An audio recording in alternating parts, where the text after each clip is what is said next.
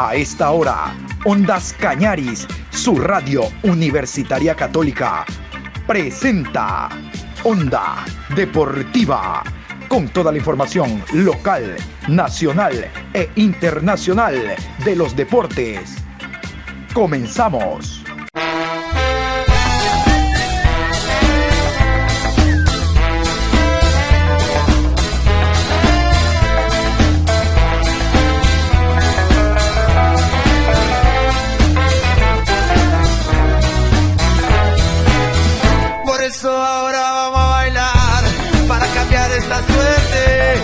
Sabemos gambetear para ausentar la muerte.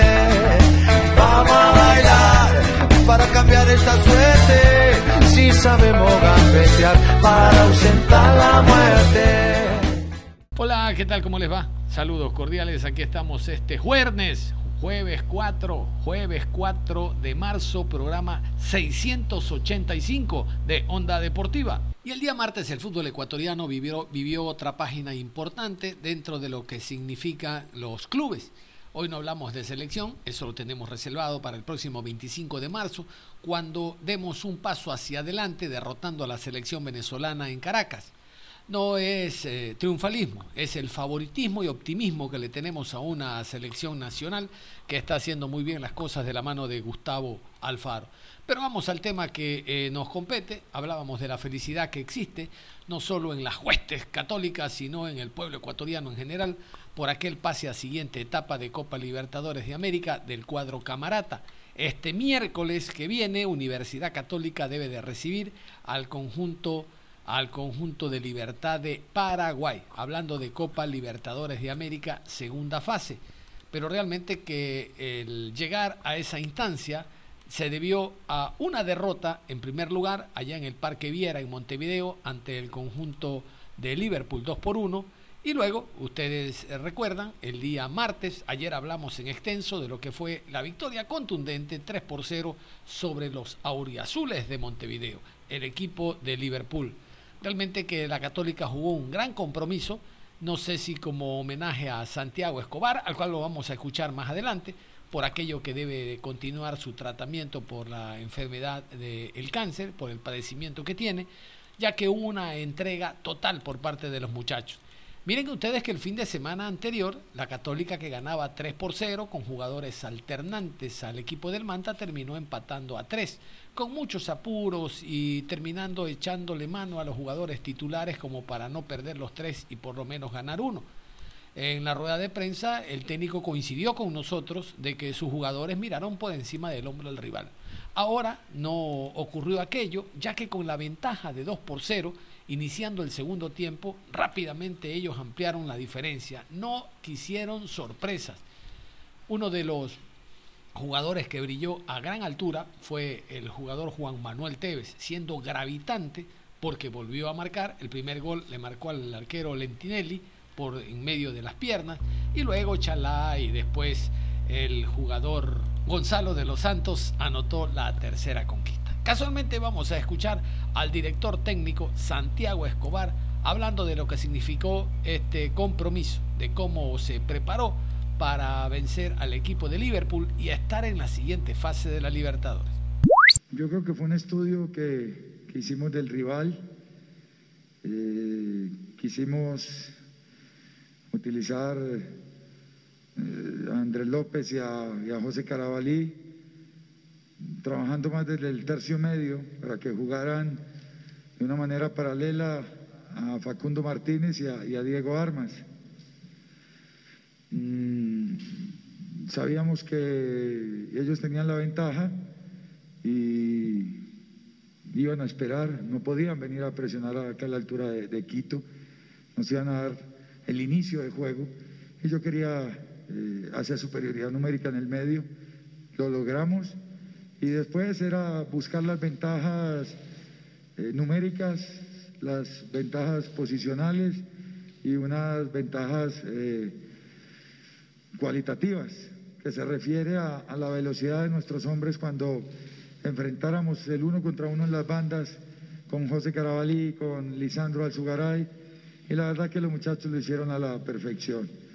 Mm, creo que fue un lindo juego mm, no le mostramos al rival eh, lo que íbamos a hacer desde el principio y, una mm, de las ideas era sorprender al rival porque no nos iban a esperar con, con esta figura táctica y creo que tenemos los jugadores para jugar a veces con tres, a veces con cuatro.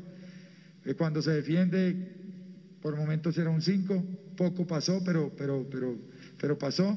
Y en el segundo tiempo volvimos al 1-4-3-3, se iba ganando el partido, se redujo espacio, mm, teníamos que tener oficio y hoy tuvimos oficio para administrar un marcador que primero era 1-0, después 2-0 y evitar que nos hicieran gol. Y se consiguieron las dos cosas, conseguir un tercer gol, sacar el arco en cero, clasificar y bueno, ofrecerle esta clasificación a, a toda esa linda hinchada de la Universidad Católica a toda la Junta Directiva, desde don Fidel Ega, nuestro máximo representante de la Universidad Católica, la persona que respalda este proyecto, a Santiago Catani, a Francisco Correa, a toda la gente del directorio, a mis jugadores, mil y mil gracias, a mi cuerpo técnico, y creo que es un logro para esta institución estar en una fase más de la Libertadores. Pero para concluir, Patricio, creo que el fútbol tiene sorpresas y todas las planificaciones de los partidos siempre tienen un, un aspecto diferente en la estructura de juego y en cómo va a funcionar cada jugador de acuerdo a, a la característica. Una vez que lograron la clasificación con autoridad, ¿cómo encarar la siguiente ronda y qué errores también se deben corregir? Primero tenemos lo del sábado con Liga Deportiva de Quito. Estoy dando darle vuelta a la página rápidamente. Nosotros veníamos de una derrota en Uruguay, después empatamos con Manta, se dijeron muchas cosas. Hoy el equipo clasifica y, y bueno, seguir con la convicción que tiene este grupo de, de, saber que hay una idea de juego, un modelo de juego que estamos desarrollando hace más de tres años, que los jugadores lo interpretan bien. Debemos recuperar bien a los jugadores. Hoy tenemos lesionado a Gustavo Cortés, una lesión de tobillo y no queríamos ubicar a José Carabalí como, como lateral izquierdo desde el inicio del partido, por eso lo pusimos de carrilero, el segundo tiempo ya de lateral. Entonces, yo creo que es recuperar a este grupo y, y mirar con qué jugadores eh, vamos a jugar el partido contra, contra Liga. Lo voy a pensar bien eh, con nuestro cuerpo técnico porque hay jugadores que hoy salieron con, con fatigas musculares y como hacía 41 años no estábamos en una Libertadores, por eso nosotros les habíamos dado descanso a muchos jugadores que no jugaron contra Manta y que hoy demostramos que esa planificación fue efectiva, productiva y nos llevó a una clasificación. Entonces, finalizando la semana tomaremos la decisión cómo planificamos el partido con Liga y después meternos en Libertad de Paraguay, que tenemos el primer juego. Eh, acá en, Quito la próxima semana. Yo estaré desde Colombia, mañana viajo a mi país a hacer mi recuperación, pero queda mi cuerpo técnico y desde allá vamos a planificar todo lo que viene. Santiago, ¿cuál cree que fue el secreto para que dieran vuelta a la serie sin depender del gol visitante que marcaron en la ida? La convicción del grupo. Creo que cuando perdimos y cuando empatamos, no, nadie perdió la cabeza. Nos dijimos, eh, o yo como entrenador les dije las cosas que les tenía que decir, puntuales a cada uno de los aspectos en que teníamos que mejorar para no recibir, eh, por ejemplo, los goles de tiro libre, no hacer tanta falta cerca del área. Hoy se presentó al final un tiro libre, se presentaron en el partido dos, tres tiros libres, eso lo debemos mejorar, no hacer falta cerca del área sin necesidad hay que pasar la línea del balón, hay que bajar el centro de gravedad, hay que tener un poco más de tranquilidad y no jugar tanto balón hacia atrás para no eh, tener los problemas que tuvimos en uno de los goles en Uruguay y hoy en dos devoluciones les dimos dos posibilidades de gol a ellos. Entonces creo que esos son detalles eh, que son importantes eh, para mejorar pero al final creo que hubo más aspectos positivos que negativos y lo que más me gustó fue el liderazgo que hoy tuvieron todos los jugadores de experiencia que hay en este equipo, el oficio, el saber manejar un 1-0 en contra.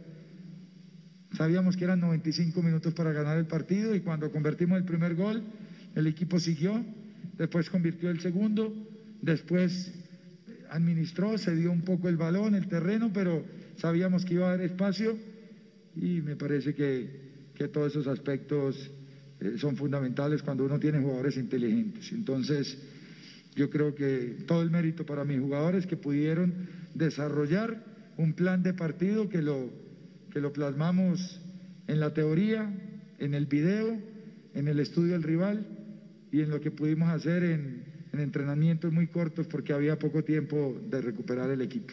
Se dice que la victoria tiene muchos padres, el triunfo ninguno. Bueno, esta victoria de Católica tuvo muchos jugadores que destacaron.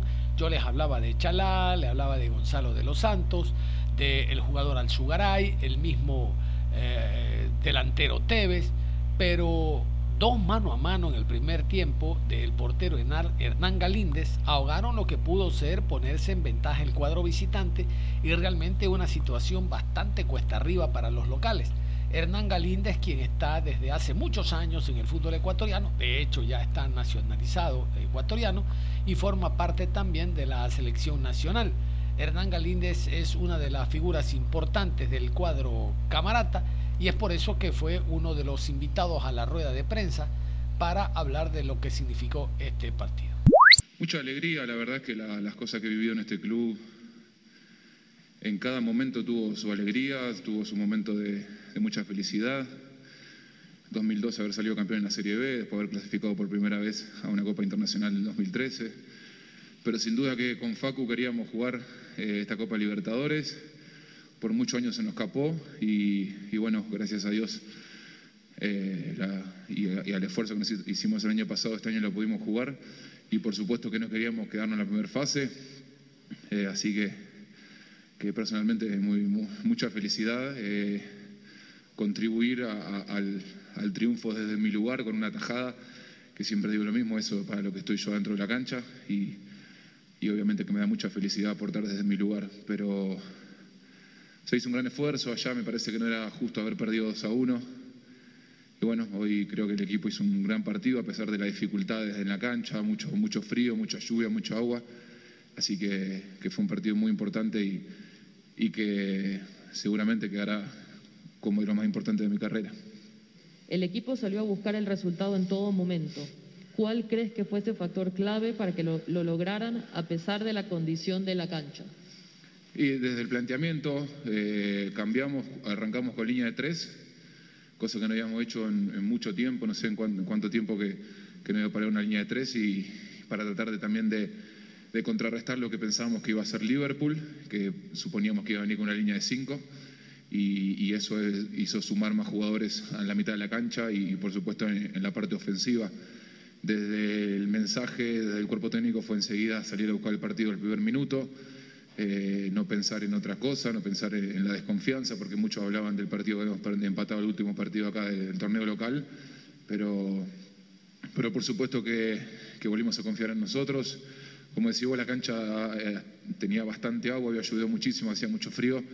Igual se intentó hacer nuestro juego, eh, obviamente tratando de correr menos riesgo, pero, pero desde el planteamiento se, se trató de someter a Liverpool y me parece que eso lo hizo en gran parte del partido. Un gran momento que vive Hernán, sus sensaciones de haber salvado el arco camarata y cómo analiza el rendimiento del equipo en estos cuatro partidos oficiales, tanto por Conmebol Libertadores como por Liga Pro. Personalmente me siento muy bien. Eh, siempre trabajo y trato de, ser mejor de lo que fui el año anterior. Hoy, gracias a Dios, eh, me estoy pasando por un buen momento, me siento con mucha confianza y eso me ayuda mucho a tomar decisiones dentro de la cancha, a, entender qué es lo mejor y qué es lo peor para hacer. Eh, con respecto al funcionamiento del equipo, como le decía antes, me parece que en cancha de Liverpool habíamos jugado muy bien, se, perdió la pelota en los últimos partidos y, y, después con un golazo de tiro libre y un error nuestro eh, terminamos perdiendo, pero creo que en línea general el partido allá fue bueno. Acá el partido contra Manta eh, fue raro, la verdad, a pesar de haber nueve jugadores que habitualmente no son titulares. Eh, creo que el primer tiempo fue muy bueno y el segundo tiempo la verdad que fue muy malo. Hicimos un mea culpa, nos dijimos muchas cosas, entendimos que, que, se bajó demasiado el ritmo en el segundo tiempo y por eso se termina empatando. Pero, pero creo que en líneas generales, eh, por lo que se demostró hasta ahora, me parece que es muy bueno. A ver, estar en la segunda fase de la Copa, Copa Libertadores, perdón, eh, es lo que queríamos todo y obviamente que eso nos va a dar confianza para seguir afrontando la Liga Pro de lo mejor que podamos. ¿Cómo encarar tan rápidamente el partido de la próxima semana, sabiendo que ya hay rival, será Libertad de Paraguay? Primero tenemos que enfrentar a la liga el día sábado. Eh, hay que ver qué va a decir el cuerpo técnico, si va a rotar el equipo, si no. Hoy se hizo un gran esfuerzo con la cancha como estaba. Hay jugadores que terminaban muy cansados, por supuesto. Así que hay que pensar primero hoy, eh, en mañana ya entrenar pensando en liga. Y después, bueno, sí, obviamente que viene un rival muy grande, como es Libertad de Paraguay, pero eh, trataremos de respetarlo como, como, lo que es, pero, pero sin sentirnos menos que nadie tampoco. Arrancamos acá de locales, obviamente que va a ser importante tratar de conseguir un resultado positivo y cerrar después en Paraguay, pero hay que tratar de tener mucha tranquilidad, disfrutar el día de hoy, mañana ya pensar en liga y, la semana que viene pensar en libertad.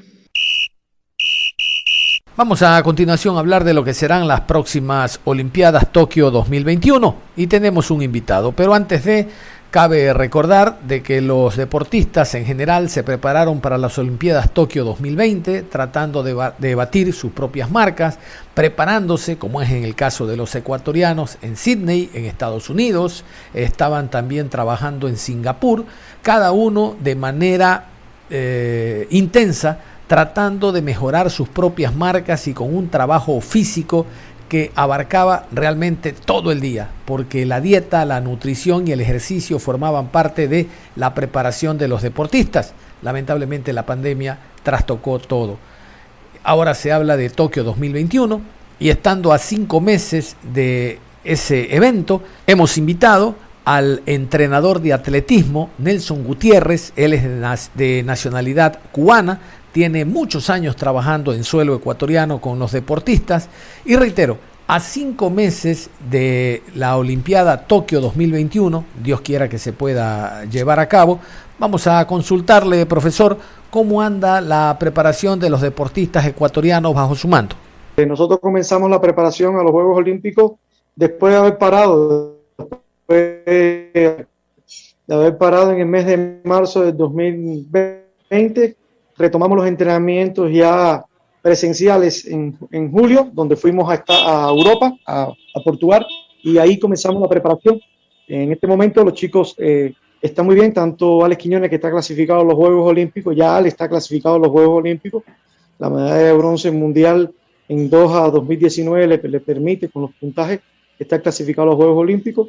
En el mes pasado, Anaí Suárez corrió en un, en un meeting 11-16, pedían 11-15, está muy cerca, se festejó eso, el país festejó prácticamente su clasificación, le faltó una centésima, pero bueno, está muy cerca.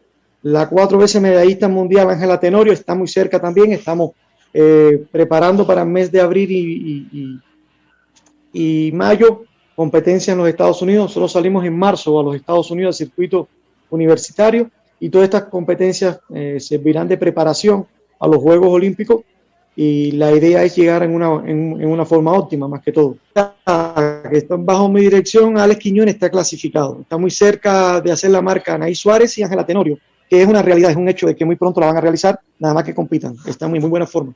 ¿En cuánto trastocó eh, la pandemia, el COVID-19, la preparación que usted venía eh, ejerciendo, trabajando con cada uno de los deportistas. Entiendo que el cronograma de trabajo, de actividades, se vio alterado precisamente por esto que nadie lo tenía en mente y evidentemente llevó a recapitular todos los trabajos realizados con los atletas. Realmente eh, no, estamos, no preparados para, para asumir esta, esta situación en el 16 de, de marzo del, del, 2020 nosotros interrumpimos la preparación y, y, realmente no, tuvimos que comenzar de cero nuevamente. La reprogramación de los Juegos Olímpicos nos ayudó porque realmente en algunos sitios los atletas no pararon, siguieron trabajando, pero en el caso de nosotros en América eh, tuvimos muchas interrupciones y estas interrupciones llegó a que prácticamente tres meses fueron perdidos. Volvimos a, a retomar todo el trabajo en julio.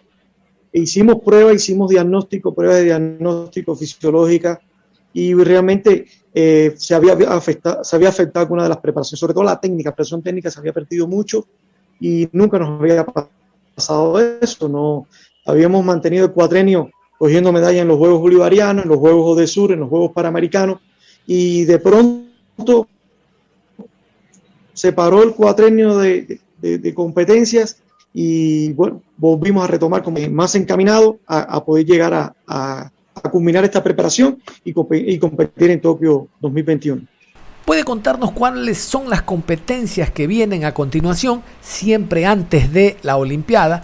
Y hablo en función de que estas competencias sirven para que termine de prepararse el, el, atleta, para que el deportista empiece incluso a superar sus propias marcas. A priori, ¿cuáles son esas competencias donde tendrá que estar usted siempre observando y tratando de mantener o mejorar el nivel del deportista? No, realmente cada competición es una oportunidad. Cada vez que se compiten eh, y, este evento sea oficial, es una oportunidad.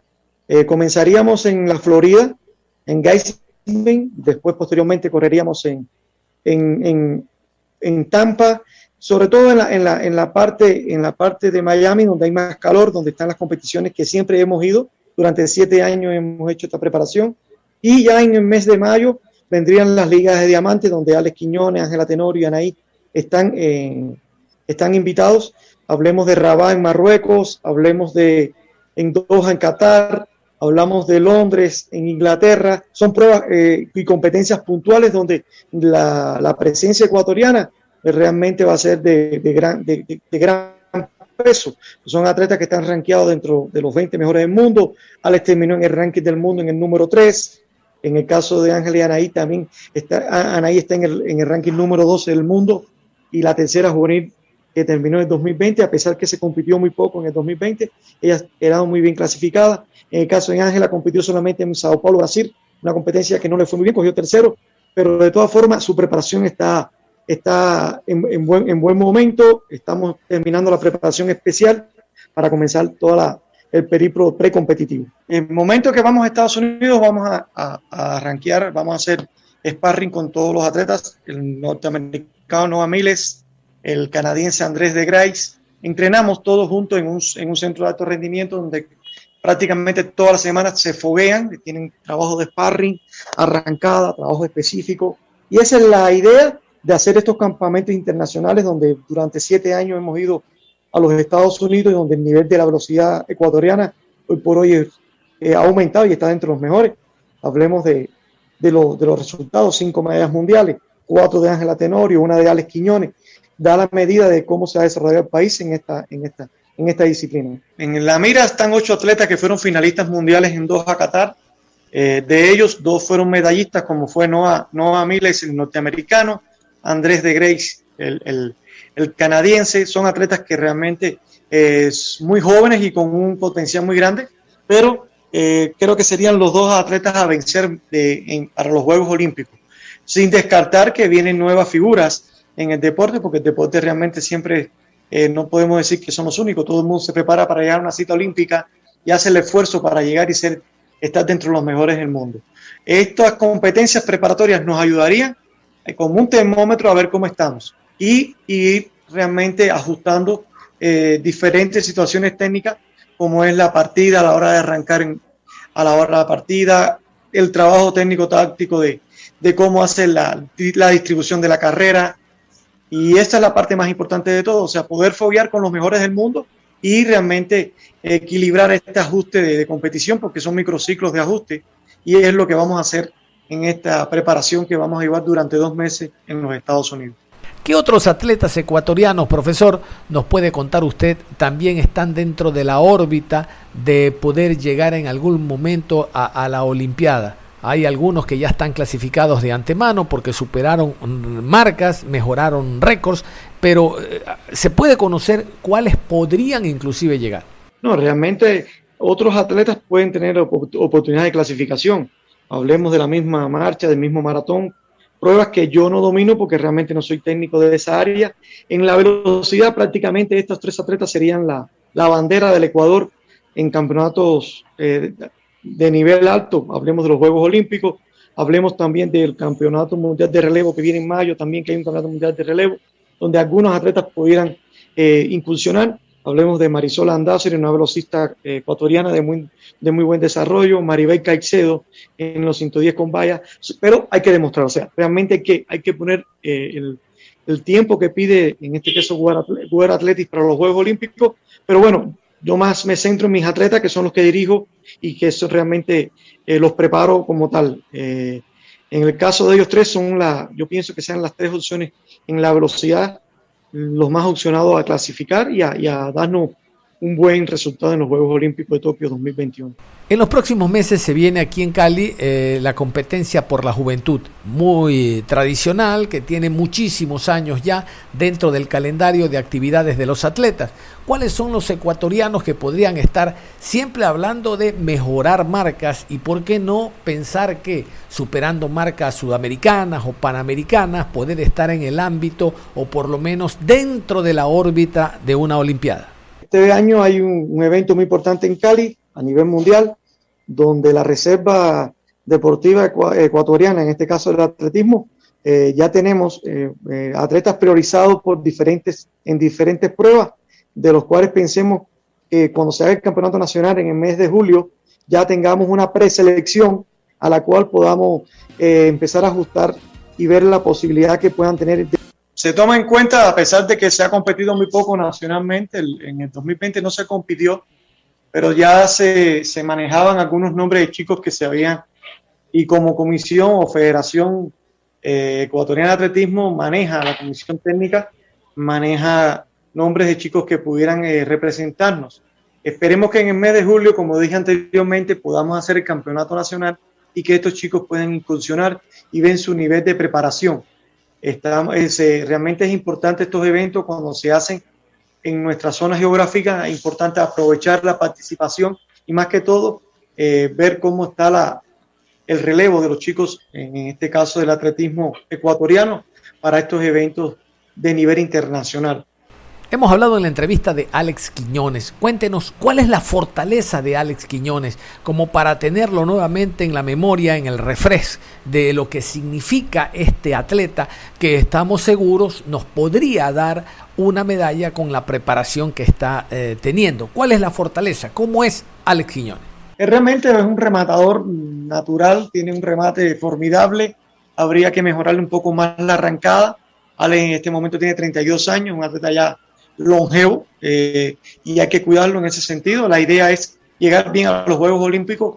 Eh, no vamos a tener muchas competencias con en el caso de él, lo vamos a preservar más para los Juegos, o cuánto realmente por la edad y por lo que se ha logrado durante estos tres años anteriores, que lo ha ganado todo. Ganó los Juegos Bolivarianos, ganó los Juegos del Sur, ganó los Juegos Panamericanos y realmente fue medallista mundial en Doha. Entonces ha sido eh, prácticamente un atleta eh, que ha cumplido con todo el cuatrenio eh, competitivo. Y la idea es esa, o sea, llegar bien a los Juegos Olímpicos en una buena forma y hacer una buena actuación para el país. Podría ser sus, sus, últimos Juegos Olímpicos, más que todo. Eh, esto está en mucha independencia de cómo se cuida el atleta, de qué, qué, qué idea tiene para su futuro como tal. Eh, en la velocidad tiene que tener algunas características, ya sería los próximos Juegos Olímpicos ya con 36 años. Sí ha habido atletas con 36 años representando la velocidad en el mundo, pero no son todos los casos. No son todos los casos y realmente eh, tendríamos que ver eh, cómo termina este ciclo olímpico que ha sido interrumpido por una pandemia y ver cómo entonces realmente nos proyectamos para el próximo ciclo olímpico, que ya van a ser solamente tres años. Eh, París vendría en el 2024 y bueno, prácticamente podemos decir que está muy cerca y allá tenemos un año menos. Años atrás, después de la participación que tuvo Alex Quiñones en el 2012, él estuvo dos años sin participar, él está radicado en España, eh, concretamente en Barcelona, conocemos y pertenece a un equipo español, y se habló en su momento de la posibilidad, al no haber apoyo del Comité Olímpico, de Quiñones podría ser ciudadano español de que podía naturalizarse español. ¿Usted conoció algo de esto? ¿Fue simplemente un rumor o para algo de presión y definitivamente las autoridades deportivas lo tomen en cuenta? ¿Qué conoció usted? En ningún momento, no. Ahora me entero que había algo, algún rumor de naturalización, no. En ningún momento, yo no, no hemos tratado ese tema en ningún momento. Yo creo que lo más importante es que se retire por la edad que tiene en, un sitial muy bueno y en un, en un, en un trabajo que hemos hecho y que se logró volver a retomar las pistas. Alex estuvo alejado más de dos años de las pistas. Después de Londres 2012, él prácticamente ya en el 2013 no, no volvió más a las pistas y estuvo muy lejos de nosotros. Hoy por hoy se rescató. En el año 2017, Alex volvió a venir a, entrenar y bueno, ha logrado todos estos resultados, llegando a una medalla, mundial. Eh, yo pienso que, debe terminar los Juegos Olímpicos en un buen lugar, en un buen sitial, y bueno, ahí determinará él si va a seguir su carrera deportiva, si va, pero en el caso de naturalización, no, no, va a seguir representando al Ecuador dignamente. A propósito de lo que se viene, después de Tokio 2021, hablamos de las Olimpiadas de Francia, de París. ¿Qué, qué, cuál es la proyección? ¿Qué es lo que manejan ustedes en torno a los atletas pensando ya en París 2024? Yo realmente pienso que el atleta Anaí Suárez sería una representante de la velocidad ecuatoriana Hablo por ella porque realmente tiene 20 años, una atleta que fue medallista de los Juegos Olímpicos de la Juventud en el 2018 en Buenos Aires, medalla de bronce, nuestra primera medalla en Juegos de la Juventud en velocidad, en sprinter corto, en 100 metros. Y yo pienso que llegaría con 24 años a París, que realmente sería una, una edad muy buena para representarnos. Eh, hay que ver cómo ella se va desarrollando. Nos dio la grata sorpresa de correr 11-16 en el mes de en el mes de diciembre pasado donde se sitió, estuvo en el, está en el lugar 12 del mundo, muy importante, siendo juvenil, que esté dentro de las 20 mejores del mundo. Eso es importantísimo. Yo por hoy yo pienso que sea una de las cartas de triunfo más grandes que tiene el Ecuador en los próximos Juegos Olímpicos en la velocidad, en el atletismo, y en este caso en las pruebas de velocidad 100 y 200. Cerramos la información deportiva a esta hora. Continúen en sintonía de Ondas Cañadis. Ustedes y nosotros nos reencontramos en cualquier momento. Hasta la próxima.